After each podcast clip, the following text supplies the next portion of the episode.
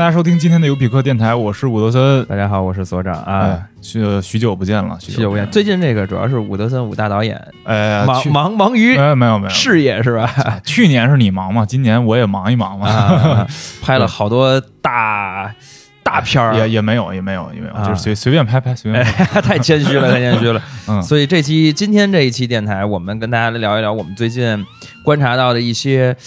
跟咱们生活贴近的一些社社会上的事儿，对对以及咱俩的一些文艺作品感受和推荐吧。对，就是最近咱俩其实就是最近看到了啥，听到了啥，给大家讲一讲啊。对，啊，好像又水了一期的感觉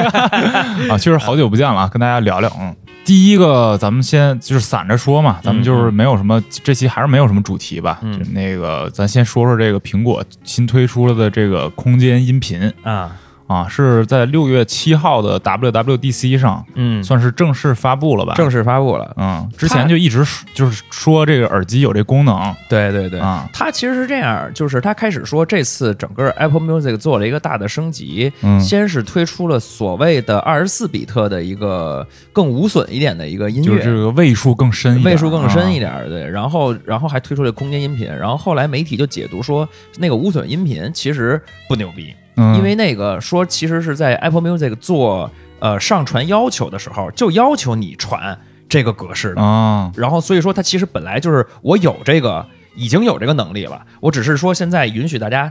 就是听到这个这个原始的这但它个版本了还是不支持那个蓝牙传输吧？应该蓝牙本身达不到这个深度吧？应该那不知道，因为蓝牙现在也有好多个不同的这个协议是吧协议，对对对，看你的耳机和你手机支不支持某些协议，可能就能能能达到啊。包括现在蓝牙最新的已经到呃五点二了，啊然后就不知道能不能支持。然后但是媒体解读说，这其实是它相当于它早就有，嗯然后说这个空间音频就是和这个所谓的呃 Dolby Atmos 这个合作，然后这个才是对音乐什么改革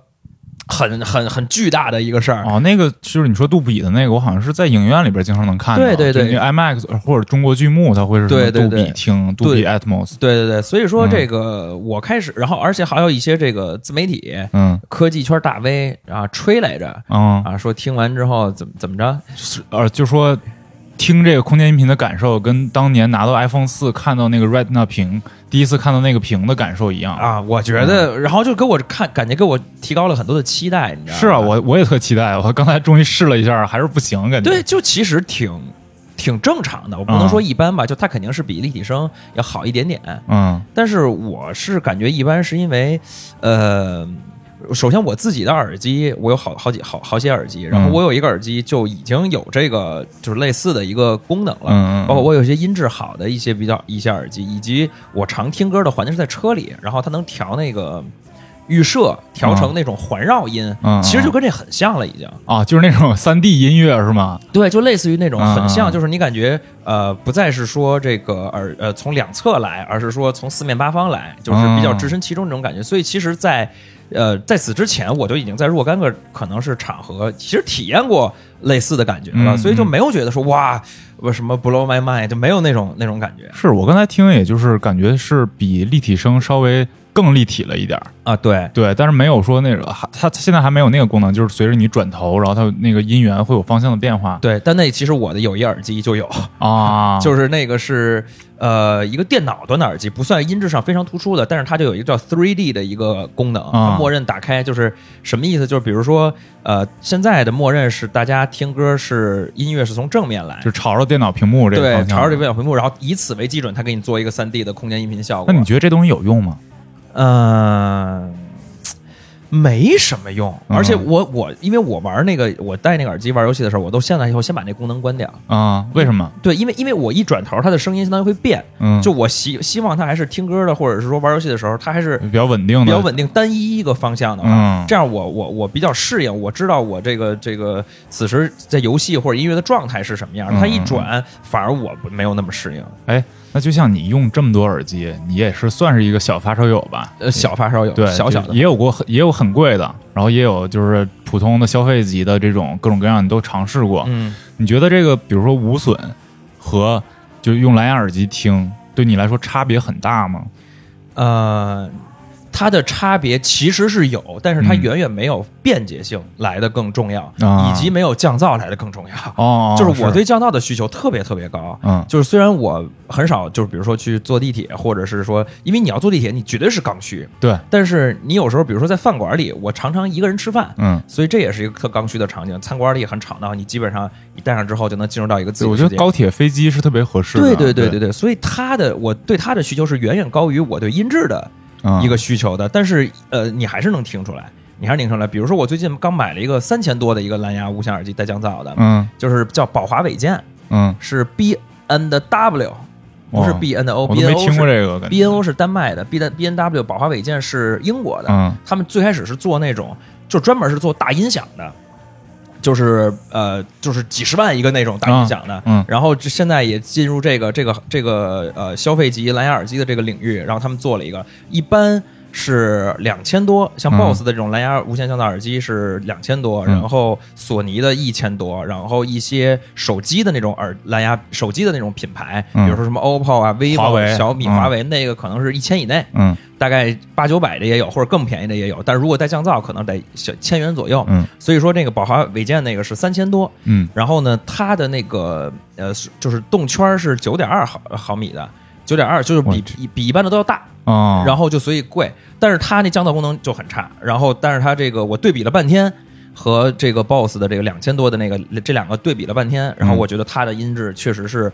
不能说音质吧，它的那种效果调教的那种效果更满满更让我满意，所以我就把嗯 BOSS 那个二手卖了，我留下了那个。所以你现在那个出行的时候是戴这种头戴式还是入耳式？入耳式，因为还是那句话，便捷性就是方便是吧？方便，除非去做那种呃四五个小时以上的长途的飞机的时候，嗯但现在又没有这个机会，因为你只只有出国才能有那么长的飞机了。嗯。现在国内除非去新疆啊啊，对对对对，你去你你去个深圳也就是三个小时，对。你其实带那个其实太太累赘了嗯。啊，所以但是我最近发现一个就是不太舒服的地方啊，就无论是带那个头戴还是戴入耳，它会有一个问题，因为我最近就是入手了一款这个旅行神器，啊就是我忘了叫什么牌了，就是什么权志龙同款的一个颈枕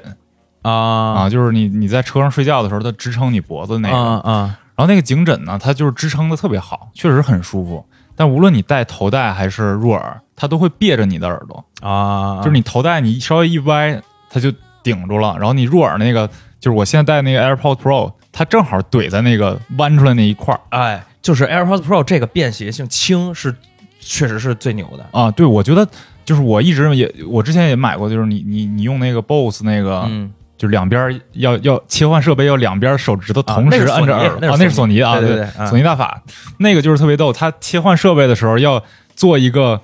呃，两两个手指头食指分别摁着你的左左耳和右耳耳洞的一个动作，就是感觉我他妈要通灵了，然后对对对，然后才能切。的，对，但是苹果的就很方便，你直接在电脑上，甚至你不用点，嗯你在电脑上开始播视频的时候，你就听的是电脑的声音，手机这边来电话了，它自动切到手机这儿，对，就是它会让你忘了这个切切换啊什么这些过程，所以我觉得这个确实是就是最吸引我的地方。所以对对用了苹果之后就没法用其他了，不管音质什么的所以岔开一个，就是说，你知道现在这个鸿蒙不是发布了吗？啊，鸿蒙发布之后，我就看很多的科技媒体就是在吹这个鸿蒙，因为、因为这个鸿蒙呃，首先我觉得它肯定是肯，首先是肯定值得一吹的，嗯。就是因为这是一个呃带民族情绪的，啊，咱们中国人自己的一个操作系统。其次，这是第一点；第二点就是，其次就是它确实也是目标也是朝着苹果这个方向去做的，嗯，就是它目标是说打通这个所有的平台是吧？对，让嗯。你的手机、平板儿，然后电脑，嗯。呃，手表全都能呃无无做一些无缝切换，嗯就是甚至有一些功能现在做的比苹果还好啊，是不是苹果就是像是抄了它似的，就那个鼠标在各个屏幕之间啊，对，就是就是它能让平板儿就是变成一个副屏。啊，而且你在右边，它就是是能识别是你的鼠标得往右边拖，嗯嗯嗯然后你把平板搁你电脑左边，就是它就能识别是你你你在往左边拖，能拖到这嗯平板上。就这些其实还是有一些更新一点的一个、嗯一个进步。但是的话呢，呃，我从实际体验上来讲，我觉得咱们普通消费者体很难体验到那种那种那种需要那种需求。嗯就是你比如说，就像咱们这种在在做生产生产力的时候，嗯啊，就就是我一堆这个设备，我要这个快速的能够切换，然后这个设设备上的这些文件到另一个设备上，嗯然后才可能能用得上，对对不，然很难用得上的。是好像对于大部分就是比如说不剪视频或者不做音乐啊，不做这种艺术类创作的人来说，对于他来讲，一个苹果的平板儿就完全够他的工作了。对，嗯而且甚至现在有一个呃很很很大的一个趋势，嗯。这也是说像索尼啊、BOSS 呀、这些耳机传统耳机厂商有点被动的点，就在于现在基本上所有的手机品牌都在出这些附件儿，对都在出耳机，嗯。而且也带降噪。嗯，就是它虽然肯定没有索尼或者 BOSS 降噪好和音质好，但是它和你手机特特搭，啊，就是连接呀匹配的好，呃匹配的好，嗯。然后包括也是目标是往轻了做，因为人家也不需要那么强的那个降噪和音质的功能，所以就是你你是什么手机，你就买那个手机的降噪耳机就完了，对，对。就相当于把这些传统的耳机厂商给挤兑到现在都而而且感觉那些手机品牌，特别是国咱们国产的那些手机品牌，在做这些呃适配和研究的时候，感觉做的要比那些传统的老牌儿做的要好，就至少是比如说它降噪这些功能要比那那些老牌儿要研究的透。啊，你知道这个？我前两天刚做了一期视频，就是讲那个华强北的 AirPods，我买了买了几个啊，就是假的是吗？假的，呃不，它现在是有假的，嗯，有山寨的，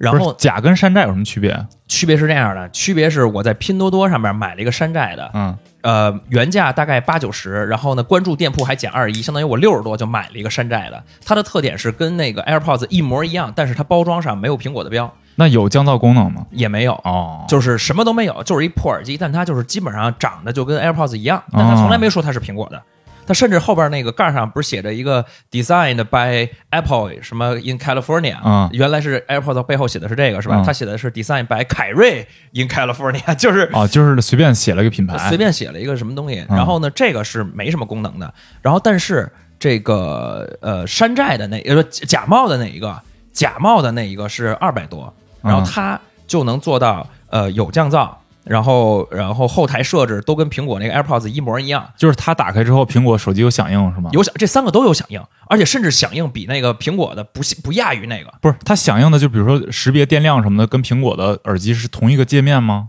都一个界面，包括后台我操设置里边都同一个界面，而且最牛逼的是那个山呃那个假冒的，嗯它你拿它的序列号去官网能注册。那它这注册之后，难道是能保修？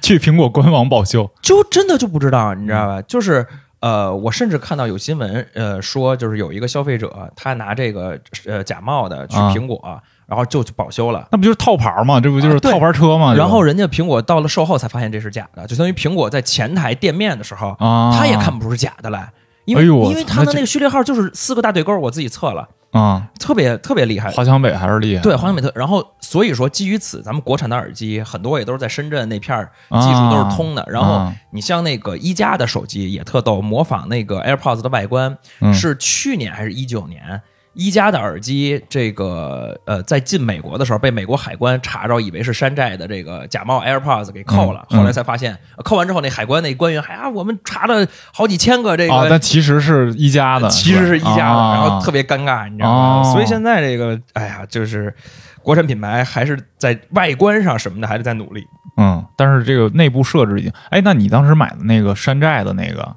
嗯你听它降噪的功能跟苹果的区别大吗？呃，区别这些还是很大的，就哦实际的体验感受上面，首先降噪很差，几乎可以等于没有，但有一点点。哦，哦然后包括通话的通话的音质，嗯就是比如说你在用 AirPods 给我打电话，然后嗯我听你这个声音嗯，还是原装的最好，差很多。然后包括音质上面也差很多，哦就是这些还是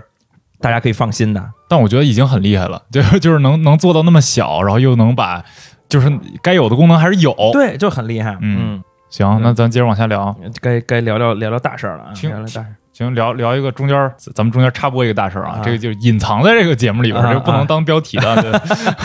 就是最近有一个，我是这么听到的，就是嗯这个词儿啊，就是我前一段去参加了一个朋友之间聚会，然后有一个台湾的台湾地区的一个青年，他就问我说：“哎，你们现在大陆年轻人都流行一个词儿，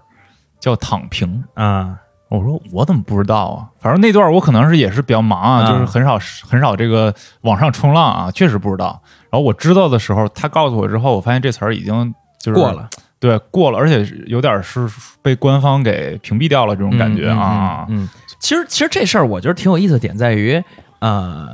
现在是在广泛的这个自媒体界也被讨论的一个词儿啊就是说这九零后青年，就咱们这一代人开始什么不是说的是咱这一代吗？是九零后吗？不是零零后吗？零零后还没好多还没出还没工作呢还没工作呢。啊今年是最后一批九零后进进进职场。啊，就是九九的左右的。哎，明年开始，那就是啊正经，全是零，基本上都是零零后了，除了一些读研的、什么复读的之外，啊这开始特逗说咱们这届九零后是怎么着？先先佛系，啊你，记得吧？前两年对，有佛系这词儿佛系，后来然后伴随着佛系，那时候是李诞的那个人间不值得。啊。其实这语境是每年都在发生变化的，啊，但是其实中心思想差不多嘛，就是哎对。都是属于比较消极的这种。对对对啊，其实去年还是什么，到现在其实也有一个词儿叫“躺”，这个摸鱼，啊，对，其实是在摸鱼佛系。你先佛系，然后你就混摸鱼，摸鱼最后就躺，干就是躺了干脆就躺了。那下一步得怎么着？入土了，直接我操，可能就是信信佛了，六尺之下哎，就是这个，我是感觉啊，我其实是前两天听那个谁梁文道，啊他在自己的那个呃节目里边，他说的啊，不是我说的啊，嗯他大概意思就是说什么呢？说这个大家很多的这些大媒体都在说这个年轻人不要躺平嗯啊、这个我们还是要努力，还是要奋斗，这种精神不可取。嗯，然后呢，他说啊，他说啊，就是说，但是呢，你们不能光说，呃，你们要给出一个解决办法。说这个现在矛盾点是在哪儿呢？呃，他说这个我他说完之后，我这么一想还真是，就是说现在咱们这一代年轻人都觉得国家的未来光明。前途特别的伟大，咱们国家一定会越来越富强。对。但是到我个人这一块儿，对。我可能觉得我个人，哎，这可能也就这么着了，前途安对，在网上就这样，一说到国家大事儿，都觉得我操，中国牛逼，然后之后肯定是越来越好，然后那个 GDP 肯定还是能涨，嗯，然后这个房子到时候房价还是会升高，哎，嗯房价这么高牛逼，然后到自己这儿，哎呀，房价太高买不起房，然后这对对。工作内卷是吧？就全是这些都来了，然后就就是特别消极、特别躺平的这么对这个状态。然后梁文道就说说你们要给就是指这些呃，他在可能是指的是大媒体或者是一些其他的相关的部门吧，就是说嗯你要给出一个解决办法，说这个这两者之间，国家和个人之间，这怎么能够让个人感受到说国家越来越好，但我也能越来越好，就这两个是要能连接起来的，也现在是割裂的嘛。嗯，然后呢，他就说完之后，这期就结结束了，所以他其实就是我这期就没了是吗？啊，还有是吗？就是他就他就嗯嗯结也没说他没说具体方法。对他也没有提供具体的这个方法。嗯，然后我就在想这个问题，这怎么能连接起来呢？就是一个其实一个公共领域和私人领域的连接嘛。对，就我感觉，嗯、可能就真的是怎么说呢？大众是很难去完全连接起来的。嗯就包括前两天不是开放三胎了吗？啊，对，这都是连着的，这都是连着的。嗯开放三胎，大家就说什么这个女性的福利待遇，然后这个房价，然后生活成本、教育成本等等的这这些全都得这个相应的匹配嘛。哎对优化好，然后大家才愿意生生这三胎。啊，就比如说你多生一孩子，多给你点钱啊，什么类似这种，像对对像欧洲国家这种处理方式啊。对对对，包括那梁建章说那个 生个孩生一孩生三胎给一百万这种哎建议呦，啊啊啊，就是他是比较激进的，但是我就会觉得说，对于大部分人来说，可能呃就是得社会整个都优化好才能够做一个连接。但是我觉得对个人，就是个人，咱们嗯关起门来说，我觉得其实选择真的比努力重要。什么意思？选择比努力重要。，对，就是如果你想跟国家的这个发展连接起来的话，嗯那你就要看国家现在在发展哪些行业，啊、然后你去这些行业。啊，然后你才可能说，我能感受到时代的风口，嗯，我能感受到但是经济的进步。也不是啊。你看，其实呃，我我我在我看来哈，就是我观察到的，就大家喊的喊着躺平的一个主要原因就是。就是所谓内卷嘛，这词儿也是，啊其实也是这两年新词儿啊，啊。就是说，特别是互联网企业的这帮年轻人嘛，嗯就是每天九九六零零七，然后自己又自己努力也没用，嗯因为整个行业就是这么大产值了，感觉也不会有什么新、新兴的这个领域出现，也不会有什么新的机会出现，嗯所以他们就每天在做一些，比如说这个组做做盲测，然后搞一个新新产品，然后过两天整个组就没了，就是经常面对这种情况嘛。对对对，所以他是针对这个内卷，他提出了一种呃这个躺平的一种策略。你这么说其实也是，就即便你进入到互联网行业，对就是其实这个反而是内卷最严重的行业。对对对，就是你在风口浪尖反而最严重嘛。嗯啊那你比如说去年呃，就今年年初这阵儿，你炒这个币，啊，或者是你炒这个呃期货、股票，那茅台不也跌了吗？对吧？就是这，嗯，然后最后你得到了结论，结论就还是还是得躺平。你这么说也是，但是我我是感觉，呃，互联网行业它呃内卷确实严重，就包括很多的年轻人，就现在都去考公务员，嗯然后包括都去一些什么安稳的一些地儿，就觉得说，那既然这样，我就躺平。这是一个躺平的实际的解决办法，就是真的躺平，就是说我不再跟你们卷了，我不争了我。不争了，嗯我我我退回到小城市，或者是说我去一个更清闲的工作，我这样五点下班，我剩下的时间都是自己的，嗯这样倒是这种是真的躺平。嗯，我不知道有多少人能够真的做到这一步我都觉得这都不算真躺平啊，，是吗？就是你要真躺平，可能是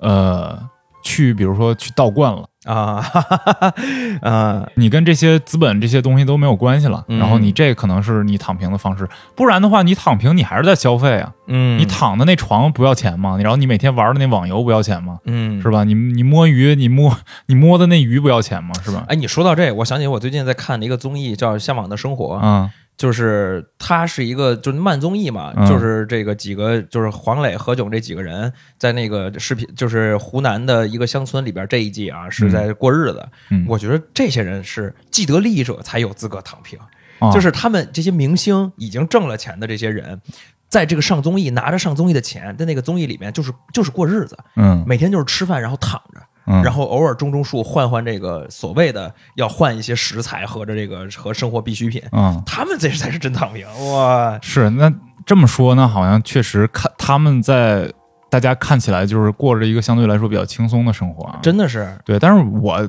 我的经验就比如我我拍广告的时候碰到一些艺人，嗯我觉得还真不是，真的很累。啊，就呃，我最近拍到了几个在拍摄的片场，只要我不拍的时候，他就在看剧本。啊，就是就是可可能其他的工作的东西对，因为他其实他这个行业现在内卷也挺严重的，就不是，但是不一样，他们挣的太多了。对，就是这个肯定是性价比是他们极高的嘛。对呀就就是对呀付出和得到的东西跟正常的这个想躺平的这些人是不一样的。人家卷一天是吧？你卷一天，要有那种驱驱动力的话，那确实是谁都会努力工作的。啊是的，是的，是的。对，但是我我总觉得这事儿吧，就是，呃，我不知道跟那个嬉皮士当年那个感觉像不像，嗯就是这这届青年能不能掀起这么大的一种就是文化思潮或者怎样的，能不能嗯产生一些文化输出？当时嬉嬉皮士还是有很多很多那当然了，经典的作品出现的，是的就是他垮掉的一代就算是那个时候啊的吧？对，是吧？垮掉一代，然后嬉皮士，就这嗯整个这个美国当时也是面临着一个。就是竞争过于激烈，然后嗯那个智障嘛，嗯，对，智障了，那不就是内卷嘛？嗯其实跟现在没什么太大区别。嗯，然后可能就是现在这个程度要更激烈，然后涉涉猎的面儿要更广。嗯那你其实你再往前推，什么当时那个就美国的就反殖民地的时候，就是美国还没建国的时候，什么波士顿清查什么，不都是类似于嗯，这样的事儿吗？感觉，嗯然后印度的非暴力不合作什么的，嗯感觉都差不多。但是你看，就是感觉现在咱们这个事儿根本起不来。呃，是因为他其实他其实没有外因，对，没有没没那么大事儿，就就比如说，他没有说真正的发发生，比如说，呃，人家那会儿还有什么越战、反越啊战那些事儿，那些大的外因，对吧？那真的是，比如说我哥们儿就可能被征兵就去就死了，那那这是跟我有关系，啊就是这种生死生存的这种东西还是有外因的。咱们现在就没有没有那种外因，就是无非就是生活质量的东西。你挣嗯三千。你你你你知道那天我听说说大连的这个生活水平，好多人就是还是三千多块钱的工资呢。嗯大连不是这几年不太行嘛？嗯，那你说那样的，那也能凑合活着，就是生活质量极低，肯定不是人想要的，但是嗯你也能活着。然后，呃，人家是那跟跟，所以跟咱们这种还是不太不太一样的，你知道吧？嗯而且我那个我还听了一个梁文道他自己的一个。呃，所谓的世界观、人生观吧，他的嗯人生观吧，主要是我还是挺赞同的。我觉得这可能是应对躺平的一个一个心态上的一个调整。就他嗯大概意思就是说，他看生活是悲观的，嗯他就觉得可能生命呃也不一定有意义啊，或者这事儿一定是会往坏了走啊，啊就是他大概是这样。但是他的心态是说，我还是要好好做，就是我该努力的事要努力，然后我把这事儿该怎么样做做了，嗯然后那事儿可能会发生很坏的变化，但是我还是要做。就他是这么一个就尽人事知天命，听天命哎。对，他他他是一个这么一个，包括他自己其实也信佛嘛。对，他是典型佛教徒的那哎，个。对，嗯但是那天我还听呃一个播客里边说说，只有这个成功的人才能信佛，尤其是说你要信藏传佛教，你得供人波切，你得更得是成功者，啊你知道吧？不是这这这个不太了解，但是我总觉得就是躺平这事儿吧，就呃，我听到的大多数都是抱怨，嗯，就是说这个不公平，嗯。然后这个分配不均什么的，嗯。然后我就是以这种方式来，我觉得都算不上是抵抗，嗯。我觉得你就是啊，我你放弃的是你最重要的东西，就是你的时间，嗯。你你的青春，嗯。嗯、你在该努力的时候不努力，这个努力我不单指的是，比如说工作努力，嗯。比如说你跟别人去使劲儿去卷去，他比你 你比他还能卷，嗯，就不是说这种，就是说你你面对生活的一个状态，嗯。就是躺平这事儿，我不知道有没有积极的一面啊，因为我没有特别研究这个，就比比如说当时那个躺平类似宣言似的那种那种东西啊什么的，就是不怎么样子怎样的，但是我总觉得就这词儿本身它就是一个很消极的一个词儿，然后。我觉得你做事要有一个标准，就不管是放那个，就是先不用管那公共领域，就是你不用想说我躺平了对国家不好，我躺平了对整个人类社会发展不好，就是阻碍了这个经济发展，阻碍了这个科技进步，是吧？嗯不至于，就你一个人躺平不至于，就是可能可能就是所有所有中国人都躺平了，也都不至于。嗯但是呢，你得想想，你比如说过过些年，你生了孩子，哦，躺平是不是不能生孩子是吧？就是他那个宣言里边，我忘了啊。就比如说你你甭说孩子，或或者说你父母，嗯你过十年之后，你面对你父母，你父母老了之后，然后那个父母说：“哎，孩子儿子四十了，女儿四十了啊，也没结婚，也没生孩子，然后你现在还在这儿躺平，嗯你干嘛了？”然后你就说：“哎，我就这是我的生活态度，我就躺平。我觉得是很不负责任的一件事儿。对，躺平就代表着可能你要对自己或者家庭都要抛弃一些责任。对你知道躺平这个事儿最早是一个贴吧里的还是一个人？好像是豆瓣小组啊，反正是一大神，嗯有就是不最开始是有一大神，嗯这大神是他真的是躺平界大神，他大概意思就是说他一个月他生活就二百块钱，嗯，他一个月只花二百，而且是包括所有的支出二百、嗯嗯嗯。然后当他没有钱的时候，他要去横店演那个群演。演群演，然啊后当死尸继续躺平，他的工作就是。牛逼吧？然后哦，就是，然后呢，当一两个月可能又挣了几千块钱，嗯。然后他就能再一个月二百就能活，可能再能撑一年，比如说，嗯。然后呢，他所有的是呃，比如说呃路交通，嗯。他就走着去，嗯。他就说我反正没事儿。我也不花钱，我就愿意走着。嗯这样的话，我的支出很低。你看他的这种思路，就是像你刚才说的，他放弃了时间这一条这条道路。他可能比如说，呃呃五呃十分钟的一个车程，他可能要选择走一个小时、一个多小时。嗯他就是浪费了自己的时间。嗯其实咱们现在社会很多时间，就很多金钱钱的消费都是花来用来买时间了嘛。啊，对，对，所以他这是就是放弃了时间，那他这是他的以某种不负责任的选择，那他就没有办法去做很多的事情，对别人负责任，他只能对自己的方式。对啊，但是我觉得我我是觉得，就是不管你这人你再毒，你再怎么样自私或者怎样，就是你抛弃不掉你生活中的这些亲密关系的呀。对啊你总会有你需要负责任的人，要不然你就不是人了。我对要不然你就没有没有一点社会性的话，你不可能在这个社会生活呀。我觉得，所以就是我我的标准是，你现在做的事儿，你过多少年之后，你对你的父母、对你的孩子说，你要自豪的能说出来，我当时在干嘛。嗯，我觉得这是一个比较负责任的一个一个一种状态。嗯然后你拿这条标准来要求自己的话，其实你发现你不能躺躺平嗯啊！就无论就是你算躺平的话，你也要找一种呃富有创造力的方式，能能够就是减伤的一些东西。嗯啊，就你你还是还是要给孩子或者是父母留下一些什么，至少念想也好。嗯那你说你一直这么躺平打游戏，王者荣耀，你天天没有什么任何可以值得跟后辈交代的地方，嗯我觉得这样是特别不负责任、不好的一种。而且我有有一种呃角角度啊，我不知道嗯对不对，就是说很可能躺平就是发生在大一线大城市比较多。啊，然后你像在二线城市，尤其是比如像成都这样的城市，嗯成都现在整个是一个北上广深的养老大本营，啊，对，就是都大家都都特别向往成都的生活，哎，对，然后那儿包括房价一万多、两万多，嗯然后就能买着一套新房，不错。然后限购其实也也没有像北上广深那么狠，好像现在的政策是两年社保，嗯然后你就可以买。嗯所以就是你就你就在那儿交就行了。嗯然后呢，呃，大家就都跑到那儿去了，嗯然后好像躺平只是一线城市少部分年轻人的特别向往。呃，就是他的问题，啊他的问题啊。然后这些年轻人向往成都这种这种城市，所以可能大部分年轻人其实没有那么内卷或者是躺平吧，我猜。嗯，就是你刚才不是正好说到那个横店嘛，嗯然后正好我上个月不是往返横店好几次嘛，啊然后我就观察到了一些这个群演的那个生活。当然嗯我这很片面啊，但是我观察到的这些群演确实都不是躺平的，啊，怎么就是说呢？很累。就是他，我我当时是因为拍艺人，所以要找一个跟他身高一样的人当光替，嗯就是替艺人走位置啊，嗯打光啊什么这种。然后他呃随身有一件行李，是一个嗯、呃一个包一个那种帆布包，然后挺长的，就有点像瑜伽垫儿似的，从外边看。然后我还不知道他拿一这个干嘛，他也没有什么衣服，也没拿衣服什么的，嗯，不像拖个箱子啊什么的。后来我发现那天我试完光已经非常晚了，大概在晚上两三点钟，半夜、嗯。还是四点啊，快到四点了应该是。嗯。然后他在门口打车，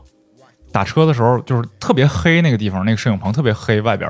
然后我就没看着他，然后我往前走，我发现有个人在那坐着呢，嗯。我以为是那个就是保安在门口，就是坐坐着那个看场地很正常嘛，嗯走过去我发现是刚才那个时光那哥们儿，嗯然后我发现他那个兜里放的是一个折叠椅，啊，就是他折叠椅上坐那一会儿，对他来说非常重要。我说怎么了？我说哎，怎么这这还坐上了？他说是我那个过十分钟打完车，直接去下一个片场，明天要演骑马的戏，我得先歇一会儿，哦，就是特别特别辛苦的，就那是确实很努力、很辛苦的。他说那个戏我是一个特邀演员，特邀是啥意思？就是贵了一点儿。不是群演的群演，就是你在那个职员表里边是没有对应你角色的名字的。哦特邀，比如说是士兵乙，啊，然后你是要接戏的，比如说第一集里边你站在那个将军后边，嗯第二集你还得在他后边。嗯啊，这是特邀演员，他是接了一个这种特邀的戏，所以他不能缺席，他不能说今天找别人顶我一下什么的，该多累，前一天拍到几点，你马上第第二天该骑马骑马，该干嘛干嘛。嗯我觉得他们这种状态也挺好的呀，就是最在自己最最年轻最好的时候，你你尽力的追求自己的梦想，嗯我也没觉得怎样。然后啊，遍地是直播啊是吧遍地是酒店楼下就永远有有有一个姑娘在那喊，在那直播，啊哎，大哥，谢谢什么，谢谢什么礼炮什么的。啊我觉得整个横店是一个很很积极的活力的是。对，很有活力的一个一个一个城市，嗯就跟我原来想象中那种不一样。嗯，那聊聊聊聊最近工作状态吧。啊你这个你这最近怎么样？忙但是快乐着吗？就是还行，还行。你你你前几个月，我记得那会儿是忙但是烦。对，对，前几个月是那种，就是我觉得我时间被消耗的太多了，嗯然后我这这两个月我感受到了那个资本主义的这种这个巨大的力量，就是把我给摁倒了，你知道吗？就是因为因为这两个月接了一些就是比较大的项目，然后他因为项目大了嘛，所以我自己拿的也多，然后就是被摁倒了之后拿钱抽你耳光，对，拿钱抽耳光那种。我操，你拍是不拍？我操！对，然后就是接了好多项目，然后确实是很忙。那你那你没有想过，就是说这两种状态之间同样都是很忙，嗯除了钱上面，就是原因有这种心态上的差别的原因是什么呢？我觉得是钱，钱很重要，就是钱。虽然我不在乎钱，但是你拿着的时候还是就是有有那种爽的感觉。是啊那是那是一种认可嘛？我觉得对，是一种是是一种认可，包括就是对你的待遇，就比如说原来你出去拍是坐坐高铁去，然后现在嗯你可以坐头等舱什么的，嗯就这这种我觉得就是会给你不不太一样的感觉，是啊。然后还有就是呃，因为项目大了嘛，所以你可以完成一些之前没有钱来完成的一些想法。啊、哦我觉得这还挺好的，就是等于说我在试新东西，然后这个对于我来说还是比较有吸引力，就是比原来有一些吸引力。就那还真是啊。对，我不觉得我我在白费时间啊。那你就相当于是说，呃，随着你这个怎么叫业内地位的这个上升，没有没有，就是完全没有。我觉得就是我还在学习啊啊。啊啊！哎呀，真他妈官方，嗯就是，但就这意思。随着这个你这个事事儿越越来越越大，其实话语权越来越高，啊所以你反而能够试更多的东西对对对对对，啊。我觉得这还挺好的。对这这个我觉得是一个比较是往好了走的一个状态吧。就是我之前没有想到我会有会有这样的状态出现。但是这嗯这个月这几个月就逐渐稍微有点这个苗头，我觉得还挺好的，嗯可能要更抓住这样的机会啊。嗯嗯，你知道我最近这几个月，就是嗯我、我我的这个视频，这个短视频，这个这个这个工作啊，这工种、博主这个工种，这个数据其实现在不是很好。啊，然后呢，有原因吗？呃有原因，当然是有原因了，就是我们在改版。啊，在改版，就是我们是这种永远想改版的人，就是嗯好数据好的时候想改版，数据不好的时候还想改版。嗯然后就改版的时候，就这个呃很很吃力，呃这个吃力不是说呃不会改或者是怎么样，而是说我们的这个呃心态和我的整个人状态跟几年前刚开始做的时候完全不一样了。嗯就几年前刚开始做的时候，那会儿真的是觉得我们今天一定要把这事儿弄出来，嗯，一定要干完。就是没有人逼，就是我们这个所谓的这个网红界啊，就没有人逼你的，对吧？嗯你更不更新，更每月更多少，那是完全自己说了算，不像嗯你们还有一个时间线，甲方在那儿卡着你说咱们这片儿必须哪天要。对，我然后那会儿，呃的状态是没有人逼我们，但是我们会说这事儿两三点我也要给给他干完，嗯。然后呢，呃周末也可以干，嗯。但是现在就已经回不到那个状态了。嗯。呃，就是因为前几年那么一个拼命的一个自己卷自己、自己消耗自己，身体发生了很多的这个嗯。问题。然后，但是我现在这些问题好了很多，去就是这种生理上的这种呃，比如说这个皮肤病啊，比如说这个呃睡眠的状态、精神的状态、皮肤的状态，就是什么起痘不起痘这些东西，全都好了很多。就是我已经没有办法回到那会儿我那么干的一个一个。你觉得主要？原因是因为你把工作节奏放慢了吗？呃，你说数据的这个，还是说还是说心态变化产生的？呃心态变化产生的？就是嗯我我我觉得我不想再那么累了。嗯嗯，因为我去年调整的时候，我就觉得说，呃呃，这要对自己好一点然后要要适度的放松，因为我觉得咱们这一代人，就包括咱俩前两天聊，有一朋友不是也是类似的一个。对，就是免疫出了问题。对，但是他那个事儿比较比比咱俩的这种事儿都是小嗯嗯，咱俩是小病，对人家那可能是比较严重的一个问题了。包括呃，我我女朋友的一个朋友，嗯就是长长也是身体里长一些结节，嗯然后呃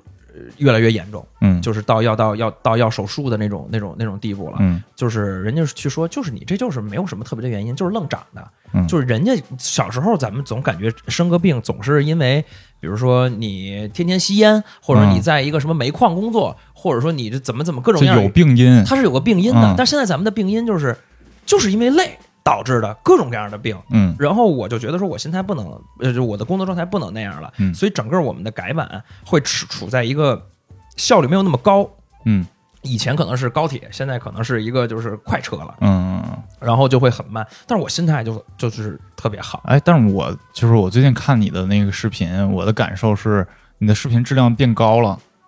哎，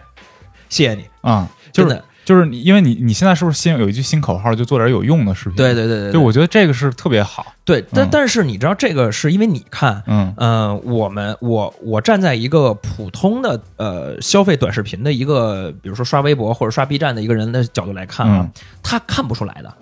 为什么呀？因为呃，我们改来改去，别人看起来可能都感觉都是一样的东西，嗯，他不会觉得说哦，你以前是那样的，现在你哎，你现在变这样了，你就哎不一样，因为他是一个看的时候，他是一个无意识的，嗯。他不会说我还研究你，我我了解你那种那种状态，嗯，所以对嗯，他们来说是是没有太大变化的，所以这个也是我们想解决的一个问题。但是你的内容我觉得发生变化了，就是你原来做的可能是，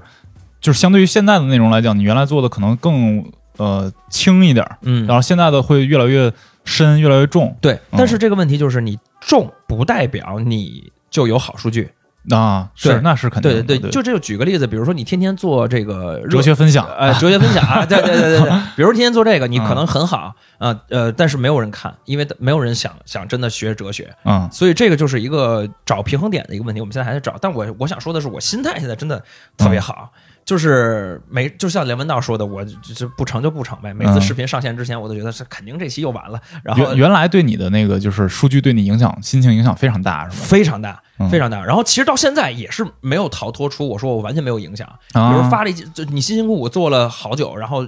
呃十个人的一个工作嗯。啊，歘出了一期视频，然后发上去之后没有人看，然后你当你就心态就崩了，因为我们这及时反馈来的特别快嘛，是。就是你成了，立刻啪这数据就上去了，嗯。你不成你就立刻就不成，而且是知道的特别快，就是你可能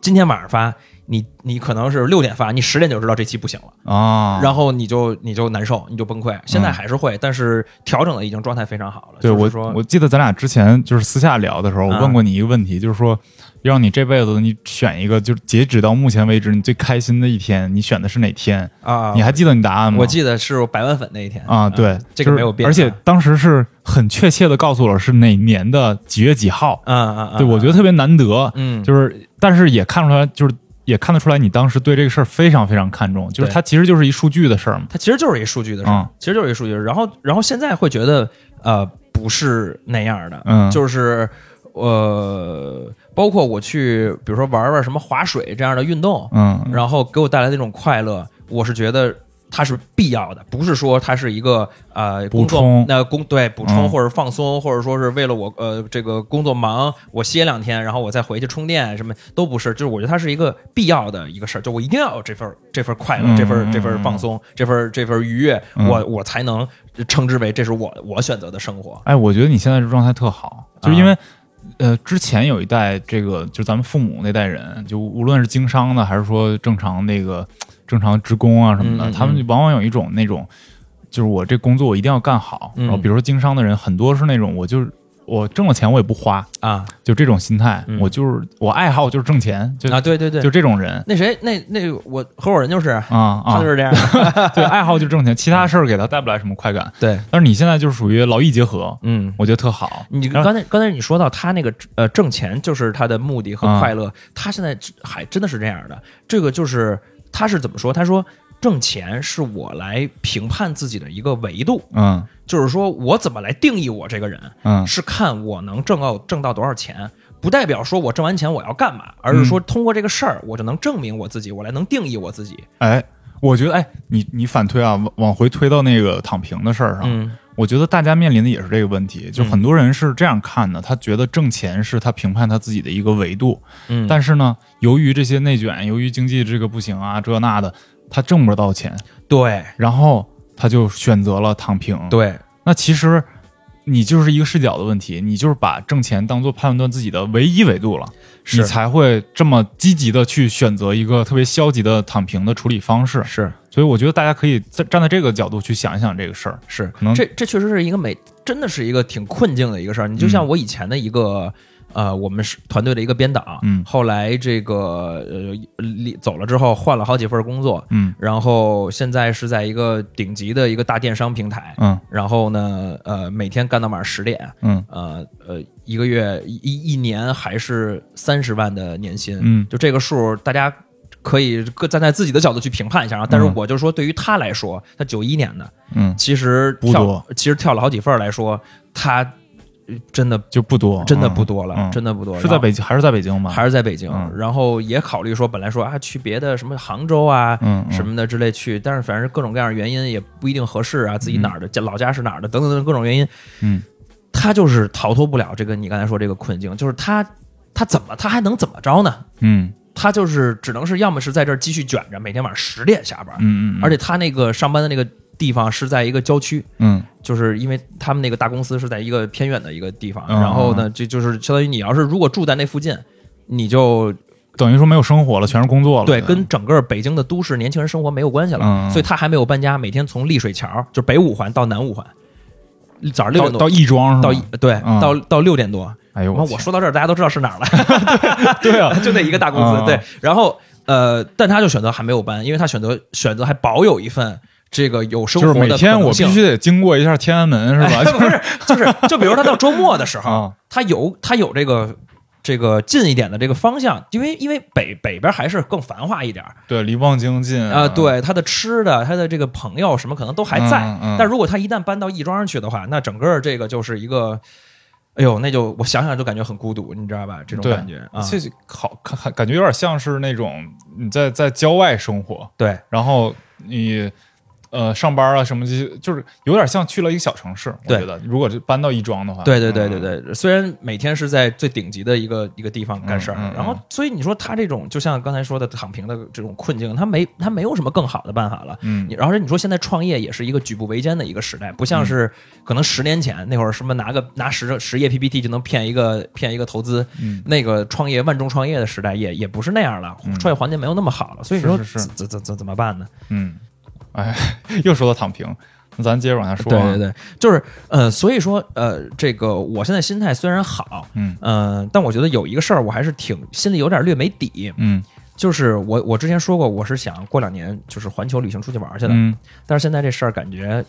没主要是疫疫情。这呃疫情是一个非常非常大的一个原因，就是你看印度现在崩成这样，嗯然后这个各个国家呃疫苗外交，嗯你就说你说台湾台湾省，台湾省跟怎么了？不要疫苗，就是哎呀，就是我他妈现在又想骂呀，就是、嗯。骂骂骂那个蔡英文他们，就是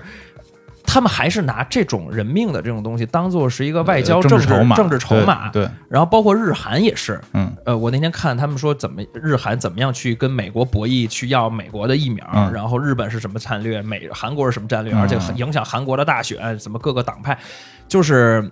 包括这个美国现在这些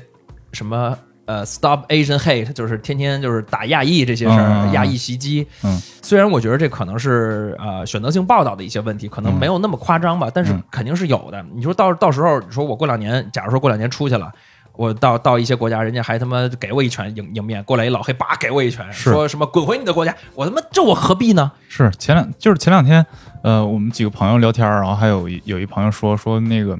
感觉这辈子没经历过什么国际大事儿，有点遗憾。我说没有吗？我说你现在就正在经历。对啊就真的疫情前的世界跟疫情之后的世界完全是两个世界了，已经。完全对，就更加的割裂，更加的。就前一段我我看到一个就是台湾朋友他们家里边的一个群的截图，嗯特有意思。他们也有那种相亲相爱一家一家人类似这种群，但是他家呢比较分裂，他家就是一边蓝一边绿。啊、那挺极端的。对，然后那个蓝的这边在大陆都打完疫苗了，然后绿的那边现在在台湾就是水深火热，嗯然后绿的那边就会说一些，呃，就其实咱们现在网上也能看到一些就是，呃，绿营所编编造的一些谎言，就比如说，呃，中国大陆在呃迪拜拦截了美国给台湾的六千万支疫苗，哈哈，然后就就是都很很深信不疑，就是说啊大陆在这儿从从中作梗然后什么的，但其实根本没有这事儿嘛。嗯就然后人，然后蓝营的这帮哥们儿呢就说，台湾从美国买军火，大陆都拦不住，怎么可能能拦住你的疫苗？是啊，对，就是啊就是完全是两边，就不是就是就是那边儿啊，呃，啊就是绿营那边被洗脑洗的非常非常严重。，对对所以现在整个台湾民众对大陆的情感就是又有一个很大的一个变化，就比原来还是利用了这事儿让它变得更严重了。对，就是呃，就像类似于诸如此类吧。然后你会感觉到说，呃，我什么时候才能去呢？嗯我去的时候，这个世界是什么样的呢？我还能见到，比如说各地的友好的、嗯对旅行者友好的人们，觉得我们是呃一个命运共同体嗯的这些人们吗？还是说他来了之后，他可能对我充满了敌意，充满了恶意，我可能会被打、被抢劫、被怎么样，嗯各种各样的这种事儿。就是让我觉得我也不是那么勇敢的一个说旅行者，说我无所谓，我愿意冒这个风险，嗯。因为因为这也不是那种大大探险、大航海大时代那个不是啊大航海时代那种感觉，说全是未知的，都他妈已知的，是吧？我现在上一些网站，我就能知道你们家那块在发生什么什么事儿，然后我去了以后，你光给我一拳，所以这些 用那个苹果新出的那个地图，先看一眼你家什么样，我去了你再给我一拳。对，然后就是呃，哎呀，所以，哎，不知道，这可能人生计划的一个推迟了。哎，那你这个这个结婚这个大事儿，还打算在国外弄吗？我还是想，啊、我还是想，我还等着呢，啊，因为我这是最后一次伴郎的机会了。你等你你可以等一等，因为我看像那个呃巴不是普吉岛啊说是马上全员快开放了，全员都接完疫苗就准备开放了，因为这些、这些岛很着急的，他们是嗯靠这个的，是吧？就旅游国家。对，但是只不过唯一的一个核心的问题就是很多现在国家让你去，但你回来还得隔离，但是你一回来还得隔离，我不能让对吧？我对让让各位对吧？去了以后回来以后十四加七加七，而隔离费用你出的话，我可以考虑，正好歇十五天你这。现在事业上升期的时候，对吧？就是这个还是在看。嗯然后包括就是说现在咱咱们整个大形势的一个变化，我这几这一阵儿在网上观察，你会发现整个公知的退场，哦，对，你有没有发现这个有有，就感觉大家都没没没话了啊，呃可能都转战播客了吧？不是现在公现在对，哎，这这真的是嗯真的是都这可能转战播客，就公知现在是一个严重的负面的一个词汇。嗯嗯嗯，就说比如说我骂你是公知，就是给你贴一标签儿，嗯比如骂你什么白左，就跟类似于这种标签儿但实际上，公知本来是一个中性词汇，嗯公共知识分子嘛。然然后就是比比如说有几个特别代表性的，就是高晓松现在被人骂的骂的逼得喝的，你知道吗？嗯因为他早年做那些视频节目，然后呃有很多他可能不严谨的那些事儿，事实错误被人指出来骂，嗯也有很多他就是那会儿觉得啊我在美国吃香的喝辣的，就是那那些呃故事经历被人拿出来说，你看你这个亲美国，现在美国这样，嗯是吧？然后呢，他也基本上销声匿迹了。然后包括前两天那个日本的那个什么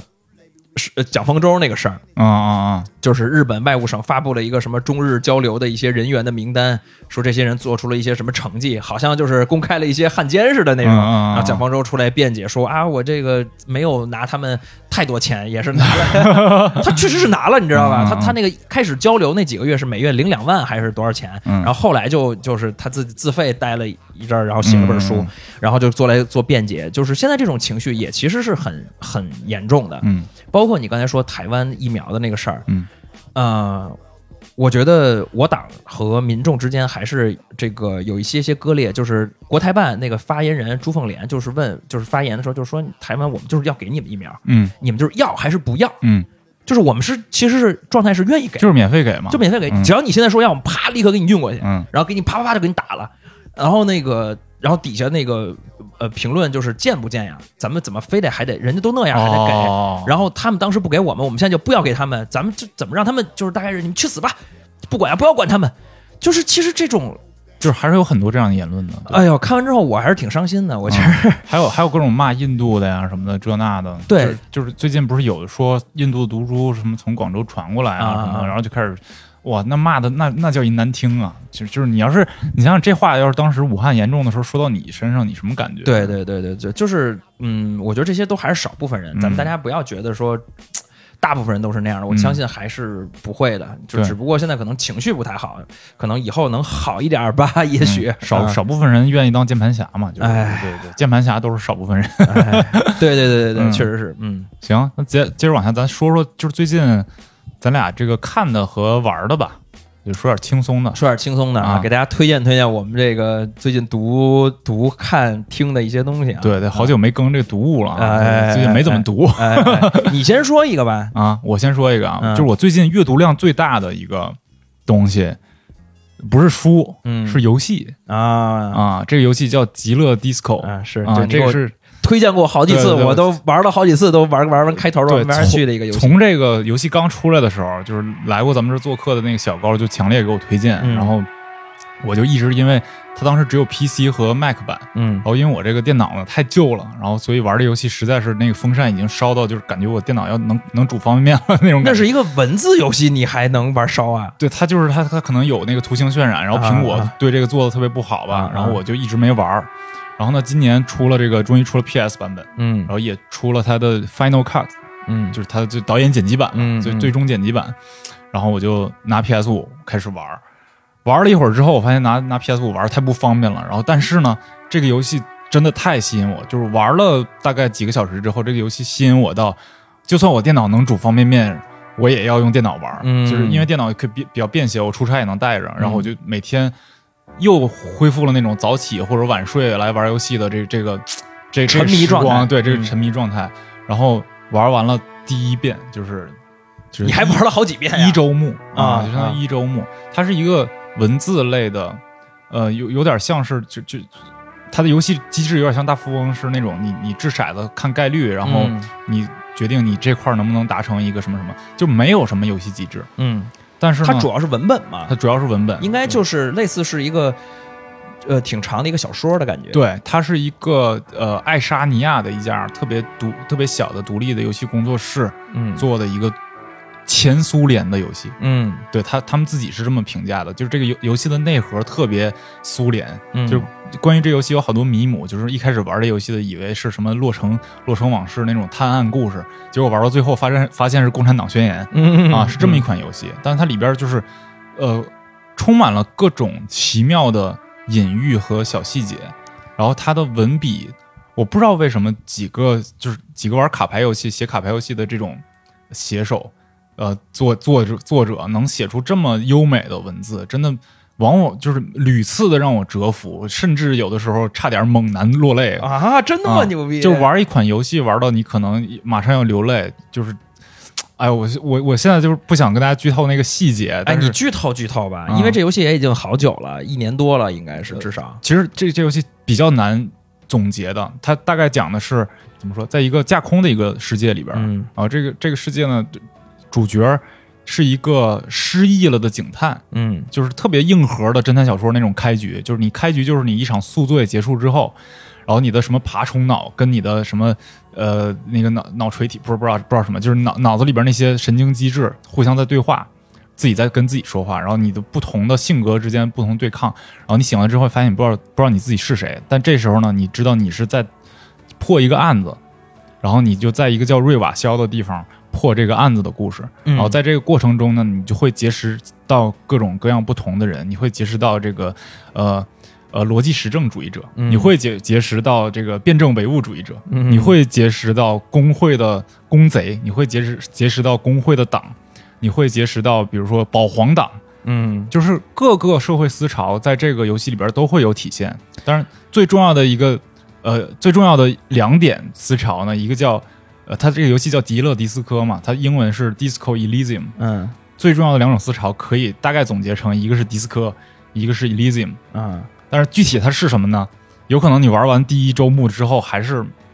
只能意会不能言，就是你能大概感受到是什么，但你不好总结，所以就需要你进行多个周目的这个这种呃这个地毯式的探索，让你逐渐的对这个世界产生一个自己的认识。嗯，然后这个过程是非常非常吸引人的，而且它嗯。其中有好多情感纠葛，还有好多呃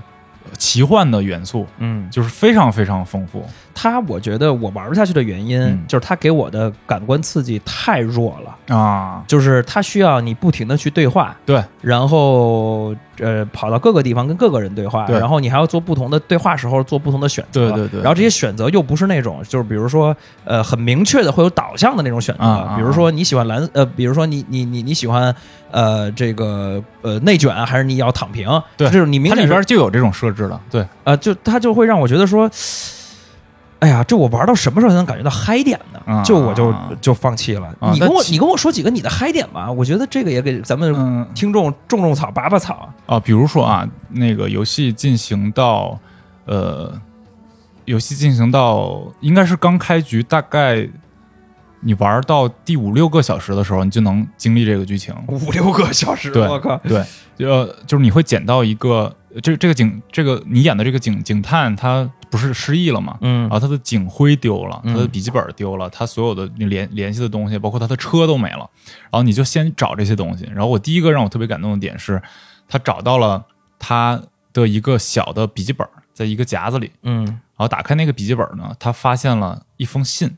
这封信呢，后来发现是他的，相当于他的前妻写给他的。啊，他这封信的内容呢，就是他大概是这么说的：说这个 Harry 就是这个男主角，我想给你写封信，然后你睡醒了的时候就能读到这封信，然后没准这封信会让你很高兴的。我呃，每天早上我起来的时候，你都在我身后熟睡着，这个时候我都会每每感到一种悲伤。呃，这种悲伤会伴随着我走上这个去上班的路。呃，不好意思，我就是一边看这英文一边翻译啊，有点不准确。然后说每一步我走的每一步，这种悲伤都会滋长。在我到达了这个呃有轨电车电台的时候，这个悲伤会充盈着我的心。我站上这个，我走上这有轨电车，然后往后看那个有轨电车的那个那个轨嗯。和上边的那个那个轨道的那个 spark 那那个火星，嗯。啊、我就会看到那个火星叫弓形极限器。啊，这这封信就叫弓形极限器，我就会看到那个弓形极限器上的火星，然后我知道我会一直带着这个悲伤，直到今天傍晚，直到我傍晚下班的时候能走回到你身边的时候，然后我傍晚下班走回到你身边的时候，每每走一步，我都身体都变得更轻盈，然后甚至有的时候我都会跑起来，啊、有的时候我真的会跑起来，我不能相信我真的认识了你，真的碰到了你，呃，我不敢相信我跟你在一起会有这么开心，然后你有一个特别特别巨大的心灵，呃，这个我我会一直一直走回到你这个特别特别大的心灵里边，就是我会永远会走回到你的怀抱里边，然后 kisses kisses kisses，就给了三个吻。然后这封信是在一个完全是一个世界末日一般的世界里边，突然给了你这么一点温暖。嗯然后最有意思的是，当你看完这封信的时候，你的这个人物会死掉，啊，就是你的主角会死掉。你以为游戏结束了，嗯就是他跟你打游戏的时候不小心死了的画面是一模一样的。嗯为什么呢？因为你看完这封信之后，你的这个角色受不了了，你的那个巨大巨大的心脏、巨大巨大的心灵受不了这个这个温暖的打击，嗯，然后心肌梗塞，然哦，后就是昏过去了。啊，然后你再点鼠标，点鼠标，点点鼠标，然后你发现哦，你的搭档给你救回来了。哦，嗯原来没死，这游戏这是游戏里边的一个机制。嗯我就觉得我操，当时我真的受到巨大的震撼，就是因为你在你一天都是在那个尸横遍野的这种，也不是尸横遍野吧，就是到处都是臭水沟的这么一个空间里边逛了一天，所有人见你面都怼你，你跟所有人都得道歉，这种情况之后，你看到了这么一封特别特别小清新、清新脱俗的一封信，然后你回忆起来了，原来有这么这么爱你的一个人，这这样一个老婆，就啊让我心灵得到了巨大的震撼。啊，这其实还真挺有代入感的，就是 就是能把玩家带到这一步，然后在这时候这个设计对，而且我觉得他文笔特别优秀。嗯，然后就是最后他的老婆成了一个隐喻，在这个游戏里边占了一个更更重要的一个位置，甚至成为了一个神、嗯啊！所以就是 我觉得大家一定要试着去玩这样一个游戏。你玩完这游戏之后，你没准就能在这段时间更爱看书，嗯，因为它是纯是那种文字带给你带给你的快感，你真的能体会到阅读的那个快感。嗯，然后我正好是这这个游戏跟一本呃那个呃托斯托耶夫斯基的书一起看的，那本嗯书叫《卡拉马佐夫兄弟》。世界名著是吧？对，然后你看的时候，你就会发现，我操，有点一脉相承那个劲儿。是吗？对，就是它是一个苏，他做了一个苏联的，呃，苏联的游戏嘛，所以它里边有好多那种俄式的东西。就是他这个作者肯定也受托斯托耶夫斯基影响非常大，嗯所以有的时候文笔会很像。然后你再看这个不同时代的两个作者，两个这么精英的作者，在作家在在这个文笔在遥相辉映的时候，你就真的很很爽，真的很爽。嗯所以建议大家，就这个，而且这个游戏现在是有电脑就能玩，它对配置要求非常低，对，而且是翻译中文也应该是翻译的还可以。呃对，而且它有一个特别好的功能，就是说你可以在呃游戏的过程中切换语言，你一键切换，就比如你看英文看不懂了，马上切到中文再看，然后再，嗯然后你这中文这词儿你觉得有什么疑义，你可以看看它原原来是怎么翻译的，嗯，而它词儿它语言写的特别纯正，几个爱沙尼亚人写的那个。呃，美国人怎么说英语，英国人怎么说英语，然后韩国人怎么说英语，他都能模仿的特别好。啊嗯，，所以就很有意思，很有意思，特别特别建议大家去玩的一个游戏。嗯嗯，反正这个，如果你像我一样需要这么感官刺激的，你可能玩不了。对，你要就是是抖音刷的多，你可能玩不了。不要对这个游戏有那种就是我那种爽的期待，就比如说嗯格斗的快感啊，嗯或者是这个掌握游戏机制的快感这种期待不要有。嗯但是阅读的快感这种期待，就是你可以放多高，它都会满足你。嗯 我说一个啊我说一个，就是你也你你也看过，就是《老爸老妈罗曼史》哦 How I Met Your Mother》，我操，这是大学时候看的呀。对对对对，我第一季我发现我豆瓣里标记的时候，我第一季、第二季就是在咱们上大学的时候看过，嗯但是我已经没什么太大印象了，嗯所以我这次呃以二倍速把嗯第一季到第九季完全过了给看了一遍。哦，怪不得你那天问我说那个老妈到底是谁，对对对，对突然问了我这么一个问题。对对对对对。然后，哎，那个那个时候，我感觉，呃，他开播的时候是零四零五年吧，那会儿哎是《老友记》完结，最后完结的那个末尾然后就是零。二、零三年、呃零一年不，零四年，哦老友记》是九四到一呃哦叫零四，所以他他开播的时候，基本上《老友记》结束的时候，然后它相当于是一个承载了一个继续在讲述纽约的年轻人的嗯那个故事。嗯然后呢，这个但是他怎么说呢？呃，肯定还是比《老友记》要差。啊，因为它整个这编排上边就是五个人里边呃有一对儿嗯是从头到尾一直在一起的，基本上，然后剩下的三个人就是男一、男二和女一。然后这仨人不停的三角恋，三角恋了他妈好是九季嘛，就是，嗯然后我到到看到最后，我就是觉得，哎，真的是很失望。哎呀，就是这个老妈，老妈出现很失望，是吧？对，呃，我不是对这个演员失望，嗯我是觉得这演员本身还行，但我期待他能讲更多的他俩的呃呃相爱的是不过程。是你期待老妈还是 Robin？呃，也真真没有啊因为因为你最开始跟我说了，嗯说那个就不是，就不是啊 Robin，、然后我就就不是那个女一，然后我就啊等着另一个人的出现。结果出现之后呢，我觉得这女的这个本身选角还可以，嗯，就是也有点邻家女孩，也也挺跟那个男一挺搭的。结果她出现没两集之后，就给她安排死掉了。嗯然后就嗯三十年后，这个男一呃，这个又要是回去找 Robin，Robin 那个和呃 Robin 和那个叫 Barney，就是嗯女一和男二的婚姻只持续了三年。嗯我本来以为他俩要最最后就是完美的，就是走到最后，嗯然后结果俩人三年之后离婚，然后男主三十年之后要回去再找这个女一，嗯，然后我觉得这他妈啥呀？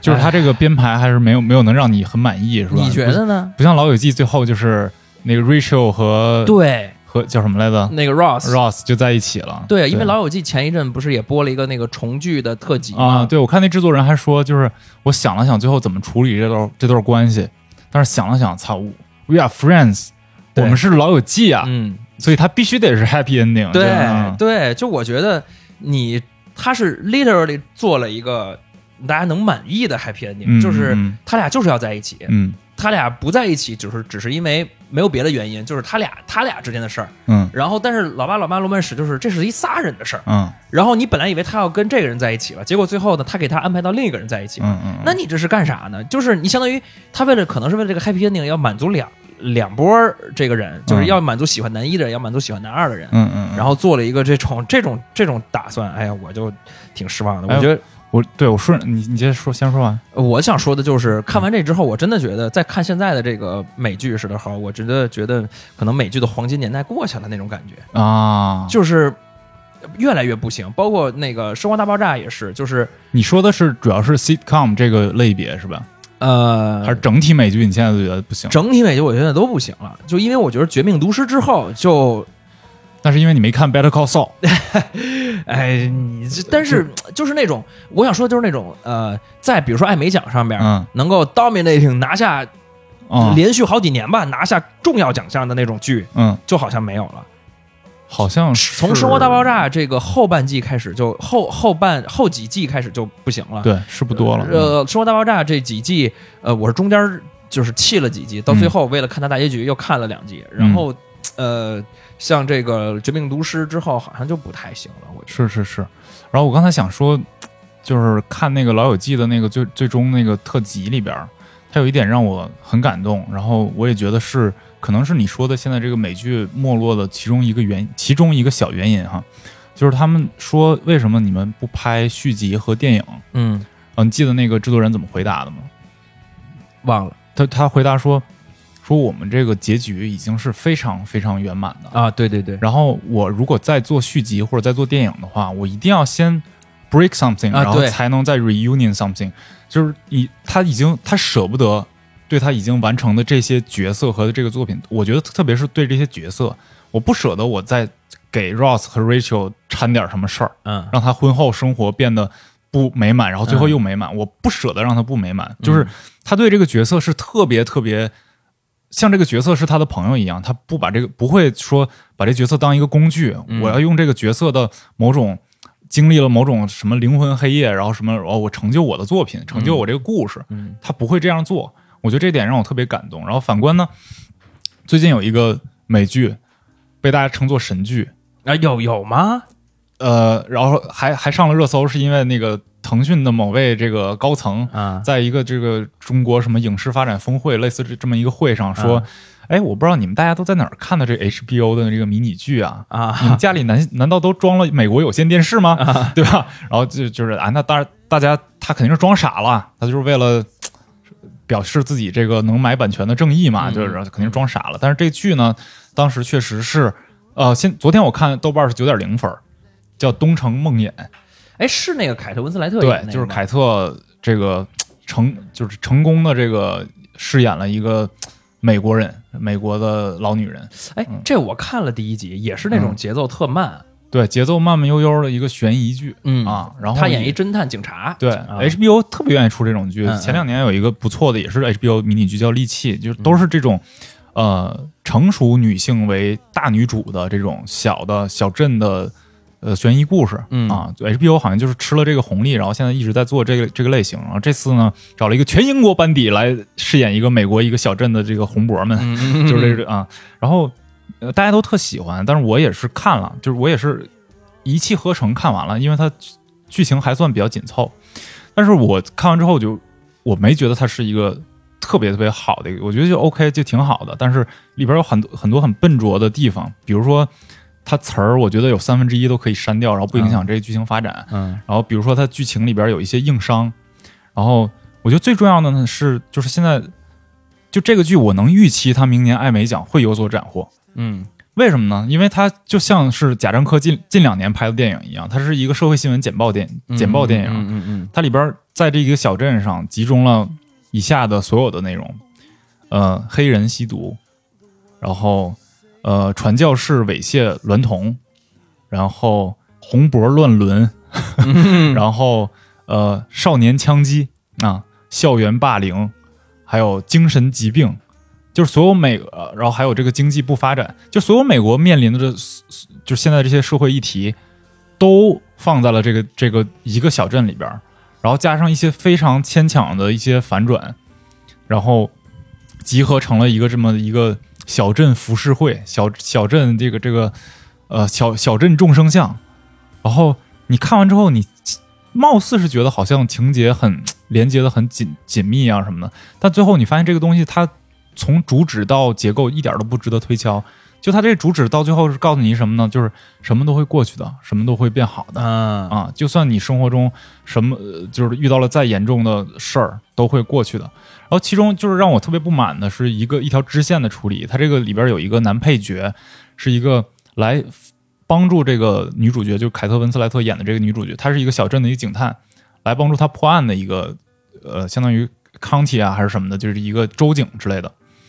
然后他来了之后呢，就是由于陪这个女主一起探案，然后还跟这女主发生了一些情愫，但是在他俩终于要破案的一刹那，被这个嫌疑人一枪给打死了。啊打死了之后呢，这个角色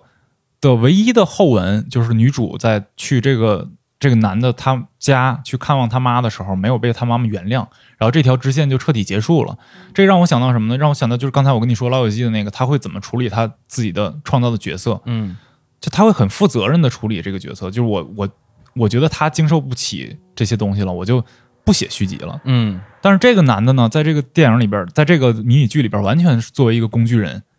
嗯，就嘣一枪就死了。死了之后，他的这条支线就结束，然后女女主角内心没有受到什么煎熬，就哭了一场，就彻底这个话题结束。啊，让我觉得他就是特别工具，特别这这就这个这个这个剧就特别文人卖弄嗯这种感觉。嗯就我每个节节点我都要写这么一个人物，然后来处理这个剧情。是你你说这个让我想到，呃，我觉得美剧现在有点没落的几个原因啊，嗯其中第一个就是你刚才说那个，我觉得有点过于政治正确了，嗯就是受这些社会的，包括你刚才说好多个所谓的社会热点元素，就为了可能拿奖还是什么原因，嗯就得都给写进来，嗯就是呃，它就会很很让人看起来很没有那么轻松。对，他很痛苦，他会觉得说、啊，这是这事儿啊，那是那事儿啊，这也得表达，表达的是这个，啊对，就是呃，这是我觉得第一个，就是现在过于政治正确的，包括说这个以前像《老友记》嗯。没有黑人，啊，然后包括其实《How I Met Your Mother》也没有黑人，嗯。就是这五个主角里没有黑人啊，而且包括现现在都得道歉。对现在都得道歉，就是嗯。包括这个配角也非常少黑人，嗯嗯、然后包括你说这个呃 Sheldon 叫什么来，嗯生活大爆炸》嗯。也是没有，嗯，对，但是只有印度人，印虽然只有印度人，还有那个犹犹太人犹太人比较强烈的一个犹太人的一个角色 Howard，但是就会觉得说这些东西，它会让会不会啊？我猜啊，就是会不会让这个创作者呃没有办法专心的去写故事。嗯对吧？你就是因为，比如我举个例子，比如你加了一个黑人，那你可能就得加点黑人相关的啊表达进来，对啊，然后他就不能单纯的作为一个人本身来发生故事。对，然后我觉得这可能是一个原因，另外一个原因就是，呃，原先他们创作的时候，他们大家很多人以大众为一个就是目标的一个受众。这个大众的意思就是说，大部分人，嗯我你对的大部分人应该是可以能接受的。但是现在好像由于这些，比如说 HBO Max。嗯然后呃，Netflix，然后包括 Amazon Original，就这些平台的这些流媒体平台的进入，就是嗯大家会有一种就是说，我不需要获得所有人的认可，我就哎，我就这是一个类型剧，我特针对某一类哦人，然后所以就是不会有那种说所有人都觉得好看的剧了，嗯就会有总是会有人觉得说，哎，这剧啊太太那个了，然后我就不看。嗯然后你像以前你说《老友记》真的是。呃，就包括这次重聚特辑，他们也采访了很多全世界各地的人对他们的这个《老友记》的一些反应，就所有人都爱，就所有人都爱，嗯就是这一点大家不再以这一点为目标去创作了，大家可能就是说我这个就是要，比如说呃给黑人看，比如嗯这一点我就是要去讲校园枪击案，嗯那对校园枪击案感兴趣的人，可能比如说那些持枪的白人可能就不会看，假如说啊，就是所以就是这个也是导致他们没有那种全民共众乐乐的那种剧了，哎啊，最就这些年全民众乐乐的剧有众乐乐？啊，咱俩得注意众乐乐啊，有有哪些啊？嗯能想到的，我记得当时咱们读大学那会儿，《绝命毒师》算是一个，绝命但是也不是特别全民，就往远远啊不如《老友记》这种。对。对对对对。然后《冰与火之歌》啊，对他他还行，他还行，你看过吗？我也看不下去。啊，我也是，就我也不知道为什么，就每次，而且我因为这事儿还跟别人总是争论啊啊，啊啊！就我觉得不好看。我不是觉得不好看，我是觉得他这个题材我不接受，就是啊我不喜欢，就是一架空的一帮人，然后列王纷争什然后么这种，对，啊然后一帮那个就是我还得接受你给我的一个设定，什么啊这这波人是狼的，那波人这玩意儿能驾火驾驭龙什么，啊就这我觉得和离我有点太远了。嗯就是而且它由于它是个剧，它不是个电影，电影你是能短时间内沉浸下去。这剧我还得一周播完之后，我走完之后，我下一周我还得想，哦，这是这人，这是这人啊啊，想想起来了，没准儿现在因为都播完了嘛，咱俩可以再试试。哎，这我那个试过，我这不但是特别，我特别期待这个宫崎英高跟这个阿尔马丁马上一起出的一款新游戏，叫这个老头环，叫 Elden Ring，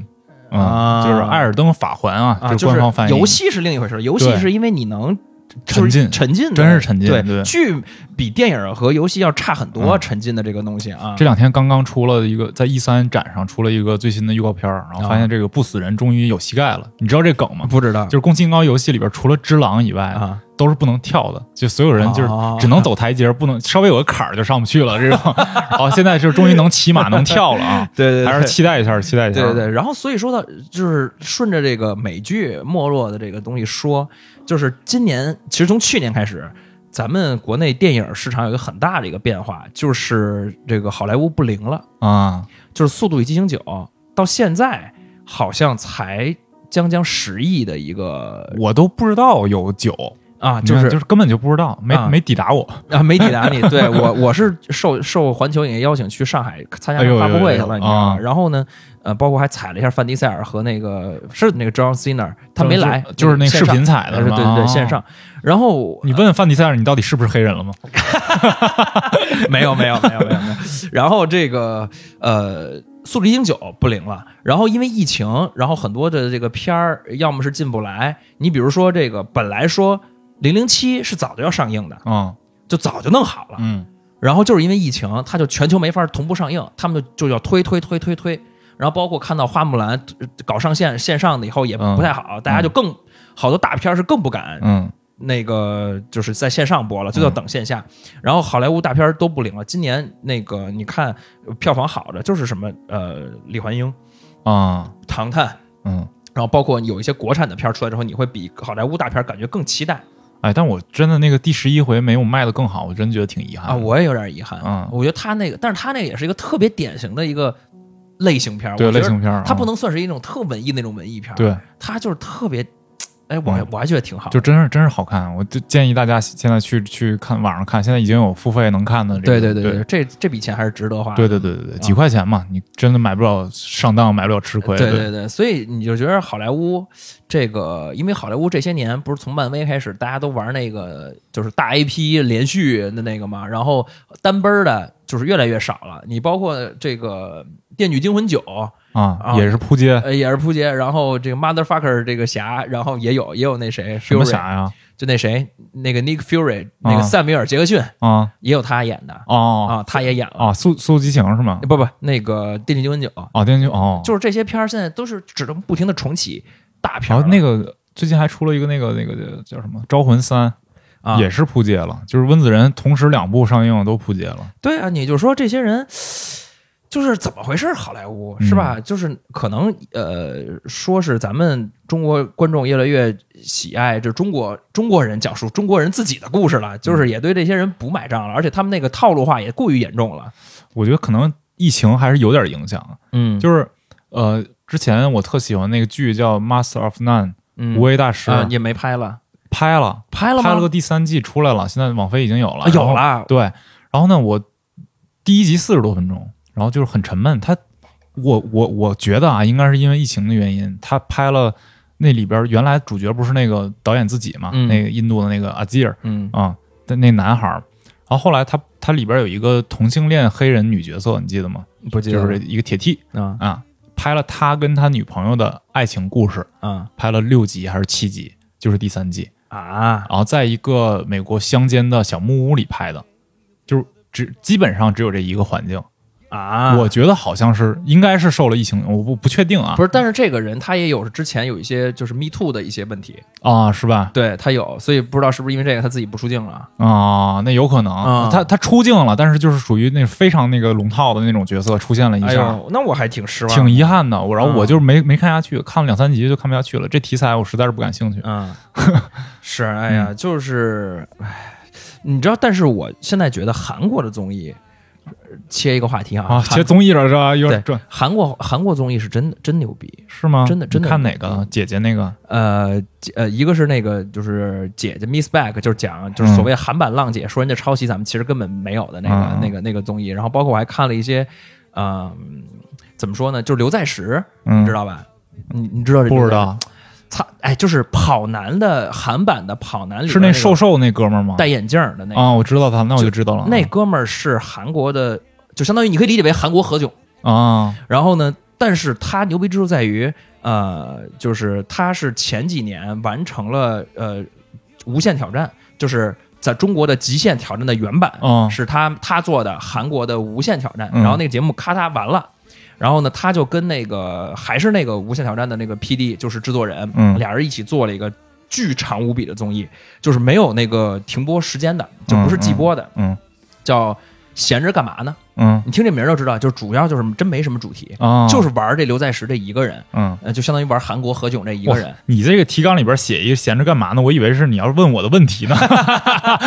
原来是这儿呢。就是他们这个这个里边有若干个亮点，就是他在去年夏天的时候嗯做了一个限定组合，嗯，就是把 Rain，就是韩国的一个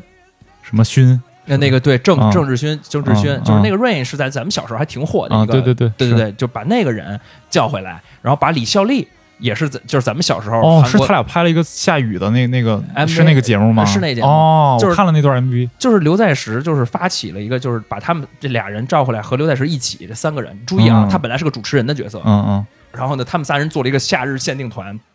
然后就这整个节目就是这一个夏天，大概好几个月，就在拍他们怎么组、怎么唱歌、怎么拍 MV、怎么去打歌的这么一个过程，然后解散。哦。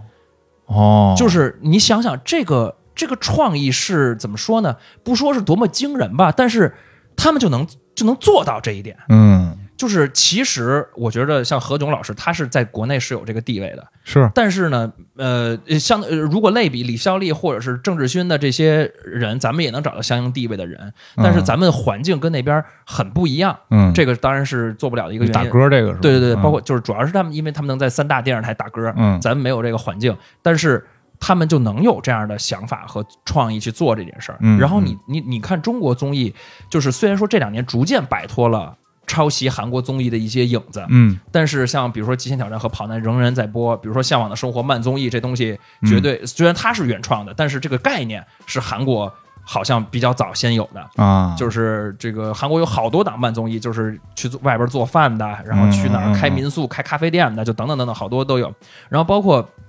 他们去年搞完这个这个三个人的限定组合之后，然后在里边就搞的过程当中，李孝利就提了一个，说现在网上有一些网网友说，这个在你们可以再组一个组合叫“退货远征队”，嗯什么意思呢？就是找四个，就是李孝利，还有另外三个这个呃女歌手，这四个人，因为他们这四个人的形象给人感觉特别的凶，嗯特别的大女主。嗯嗯，说你你可以你们四个应该组一个组合叫退货远征队，就是去好像是能去商场退哦哦货。哦哦哦，就是这个退货，对对对对，退货就是说这种人一去退货就能退就能退成功，啊就是那种感觉的女生，就比较强势的那种、啊那种女女人，成熟女人。嗯，然后呢，刘在石就接着就真的继续就搞了，嗯，相当于他是一个民间反馈的一个创意，然后他就接着搞，把这四个人找来，就搞了一首歌，然后这就解散了，然后打了一圈歌解散了。嗯然后我就感觉到，哎，我操，人家这个怎么能，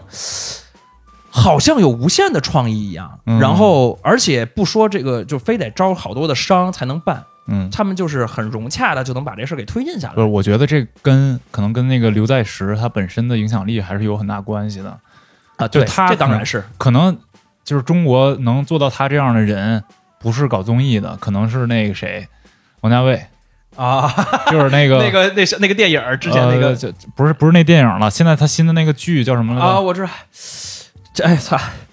是估计说估计不太好看的那个胡歌演的，我知道那个叫什么来着？繁花，繁花，啊，对，繁花，就是啊王家卫现在在拍这个《繁花》，不就是嘛？就是说无限预算、嗯无限时间，嗯你想拍多久拍多久，你想这这些演员你随时叫就来，嗯然后所有演员都不知道我今天在拍什么嗯。啊，只有王家卫自己心里有数。然后比如说他那个景嗯。也是无限预算，他说哪个窗户不对，扒全扒，嗯。然后再盖，嗯，就是这样啊。但是也刚出了这个预告片儿啊，看起来就像是一个这个一个 B 级片儿，是 是是。对，就是是精美的 B 级片儿啊。就是，但是不止于此，嗯。就是因为我通过看这个综艺，我就觉得韩国综艺真的真的是一个就是特别成熟而牛逼的一个宝库这个东西。嗯然后我去搜了一下，他们还有哪些呃此时在播的一些综艺，嗯然后我发现他们类型化的综艺嗯也特别的呃成熟。就比如他有一个有一档特别牛逼的综艺叫柳溪烈的什么写生部，嗯呃，好像是这个名儿啊，大概是一个什么呢？就是一个音乐主持人主持的一个每周一档的一个纯音乐节目。这个节目就是呃找人上来唱歌聊聊天儿嗯就没了，它没有什么模式。嗯然后呢，呃，中国现在做综艺做综艺好像就必须得我得有一个呃。呃，他们叫梁子，啊，对，就是比嗯如说现在不知道能不能播，可能因为选秀节目被禁，所以导致也不能播的一个腾讯的叫《黑怕女孩》的一个节目。这个节目就必须要有这个所谓的“梁子，这都是相声的术语，啊你知道吧？就是它就这个标签儿就在于什么呢？纯女 rapper 的说唱的这一个综艺节目，啊，就是又是说唱，然后这个又是女性，嗯然后把这俩结合在一起，就它得它得有火的点，能有商家买单的点，然后才能成立，才能才能做。然后，但是韩韩国那个，我就看他们为什么好像不是呢？嗯，不是，我觉得这个这个就像是那个，你给投资人要讲故事，嗯就是你给他讲故事，投资人认的是什么呢？认的是数据，认的是标签儿。就比如说前两年那个网飞做了一大批的烂剧。就啊现在也是每年一大批烂剧，根本没人看。然后当时《纸牌屋》刚出来的时候，说吹逼说那个我们这个大数据是吧？大数据，操，找那个最大公约数，然后大啊家都喜欢看什么什么那个政政治剧，喜欢嗯看这这个凯文史派西，嗯喜欢看什么什么，然后最后做了纸牌屋。然后其实我觉得这些概念到最后，你发现它都是反推，嗯成功了之后，他再往回套他这套数据的说法，然后再给投资人讲说我能复制，嗯大规模复制。然后你像国内的这种，你你你说的这种，就是要有梁子、要有标签的这种东西，典型的就是跟投资人好说话。对啊，我这东西就是在哪个热点上，我到时候热搜是什么，我都能给你想好。对，然后但是韩国可能，呃，互联网没有这么发达，嗯所以它还是可能电视业的这个呃话语权可能在电视台更多一点儿。嗯它不像国内都是这种这个流媒体平台更多，嗯韩国好像就没什么太多的流媒体平台，基本上都是外国的流媒体平台进去。对，对，所以他可能电视台的话语权更大，所以就还是有一些懂电视的精英在管这个事儿。哎，你这么说也是，他们精英化的是明显很强的，对对对就是那个那个 P D，就是做这个啊，地位很高，在地位韩国综艺非常高，嗯就这人简就简直是这牛逼不能再牛逼了。啊，然后，当然我这个看法也是很片面的，嗯我也没有做详细的说对比，说咱们中国是不是也有类似的这种呃节目或者怎么样。也有中国也有牛牛逼的这个 PD 嘛，嗯，车澈啊，对吧？就是自己打出打造出自己的厂牌了，对对对对嗯对对对，呃，很厉害。但是他你会发现他呃就会说我他想要变现，啊，他去做厂牌，去做呃，其其实可能还是一个资本的一个嗯一个投资人的一个思路，怎么去把这个复制？因为你一个什么东西做成品牌之后，它的天花板就无限高了嘛。对对对对对，然后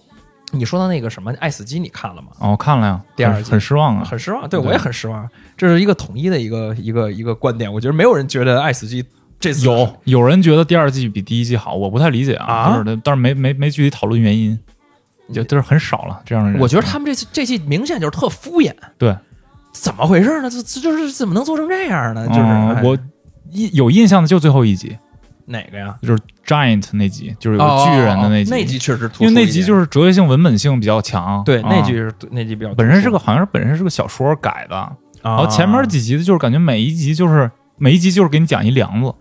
啊，对就没有什么其他东西了，对对对，就就就点到为止，没有没有延展了。对，啊然后不像第一季我有几集印象都特深，一集是那个 AI 的那个艺术家的故事啊，对，Zima Blue 嘛，啊，金马 blue 嗯对。然后还有一集是第一集，我印象很深，因为第一集的那个视觉效果确实做的非常好，就是两个两个怪物打架的那集，然后最后发现那个那个女主角把自己的身意识植入到那怪物里了，而不是把那个怪物是他的 avatar，是就是他做了一个反转。啊，第一集，还有一集是有一个中国风的一集，那个狐狸的那一集，就女主角最后把自己变成一个狐狸了，啊啊！就是印象非常深。我我印象深的是那个第二集，好像是就是那个无限的土拨鼠之日的那个，就俩人追杀，哦然后无限追杀的哦，那个。对，那集就是视觉风格也特别对独特，它视觉风格独特，然后故事很怎么说呢？很紧凑，很紧张。我觉得就很这一季第一集一打开，一个什么一老大头啊，什么老头老太，啊然后什么机器人杀，我这他妈这这用你讲吗？这闭着眼都能想出来。就这主题是已经亘古不变、太太陈词滥调了对对对你干嘛把它花那么多钱拍出来？对，真是，对，哎呀，嗯，然后然后说说看书吧，哎，我我最近看了看了一点点书，然后觉得怎么说呢？呃，也是偏失望的那个一个观后感啊。怎么说？我先看了一个世界名著啊，呃，可能更多的偏美国名著多一点，嗯就是《杀死一只知更鸟》哦 To Kill a Mockingbird，啊，这我还真没看过。就是这大概讲了一个什么呢？就是在如今看来是一个特别陈词滥调的一个事儿，嗯就是大概讲的是美国三十年代，然后这个黑人已经获得一定地位了，嗯但是还是种族隔离比较严重的一个时候。然后就是在一个美国南方的小镇上面，然后呃，主角是一个小女孩就讲他的父亲是一个律师，为一个呃他这个白人的父亲帮一个黑人的呃一个工人打官司的一、嗯一个故事。就是一个就是法庭法庭剧，呃，不，是不是，就主要讲的是小镇生活。啊那个那个法庭的部分其实是只是一个最后的高潮或者点缀。然后呢，呃，他主要核心讲的是说，就是通过他父亲的为人，给这个小小女孩女主在讲什么叫勇敢，什么叫正义，怎么去做一个正直的人，啊啊，大概就是这些主题。然后呢，但是我看完之后，呃，因为他他的标签是说。呃，教育了多少代的美国人，嗯然后影响了多少代的美国人。然后我说那那看看呗，什么美国精神。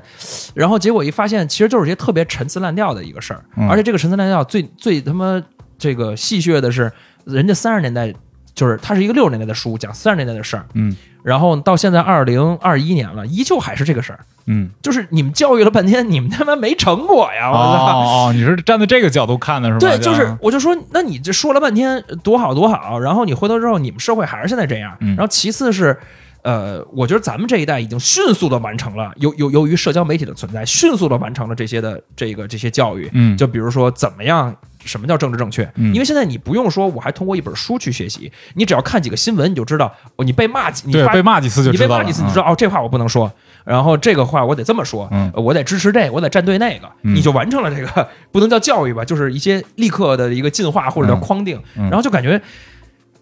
呃失望，他每他一个名著，啊。我我我没看过啊，不敢说，但我猜他当时应该是有所开创性吧，就他写这么一东西，可能在那个时代是有有时代意义的吧。啊，那个时代是有了，是有。所以我就产生了一个怀疑，就是说，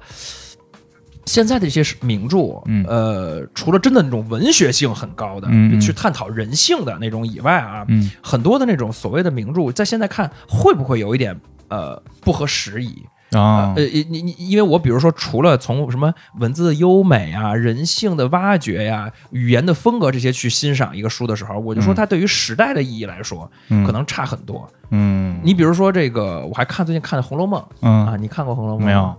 我我这我我四大名著只看过这个《三国演义》啊，非常惭愧。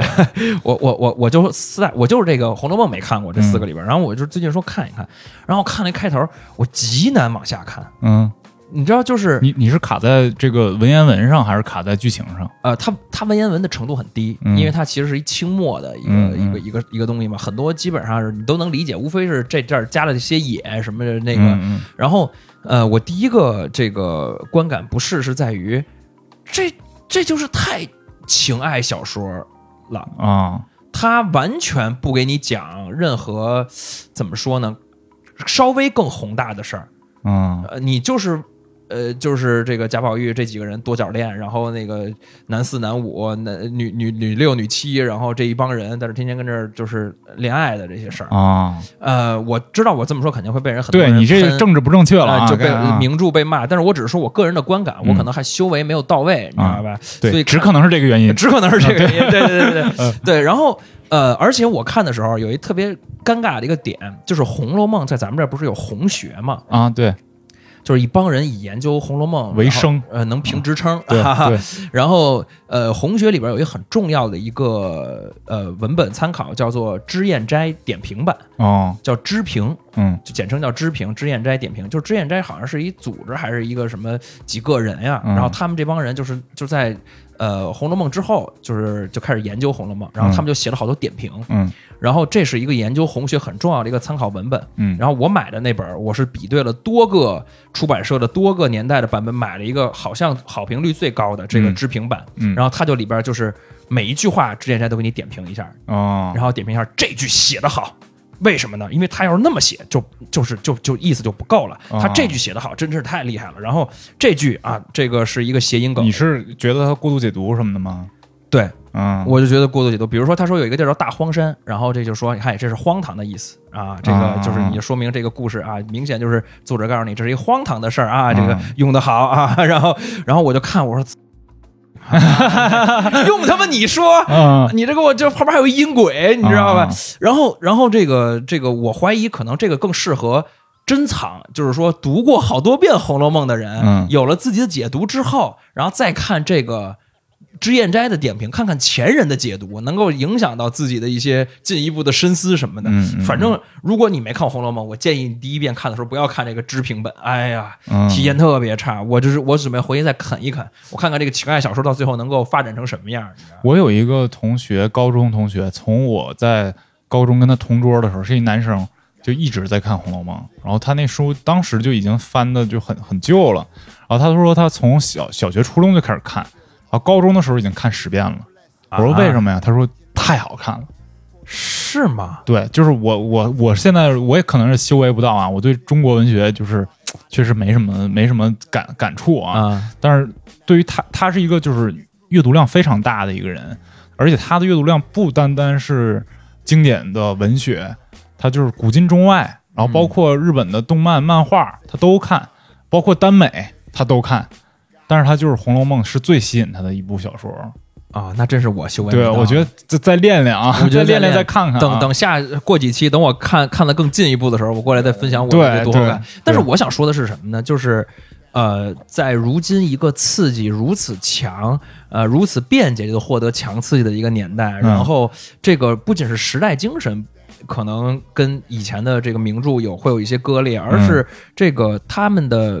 这些刺激太容易被别的替代了。嗯，就是比如说你刚才说这个耽美，嗯我咔咔我就看这俩人，第二页就亲上了。是第三页就车祸了，第四页就就就分手，然后就复合，什么 什么，而且还有穿越的这种元素。我操，穿越回去，然后这个当当老大是，嗯哎呀，什么哎，这这有点困难。反正现在要平心静气的去读，我觉得这也是个人修为的问题。嗯，可以再试试。我觉得那个我也争取能多读点这个中国的古典名著啊。啊，那这期就在这儿结束吧，今天也聊了挺多了，虽然废话多，但是确实好久没更了，大家就是对不听嘛。对对对，嗯能看出来我们俩现在的一个心态状态啊啊，对你有有一些参考和帮助吧。对对，不要躺平，不要躺平，咱有点事儿还是干点事儿，大不了还能做播客呢，是吧？对，行，那就感谢大家收听。然后，如果想关注我们呢，可以在微博搜索“尤比克电台。或者在微信搜索微信号 U B I K F M，可以加入我们的听友群。行，那我们下期见，不知道什么时候见，拜。拜拜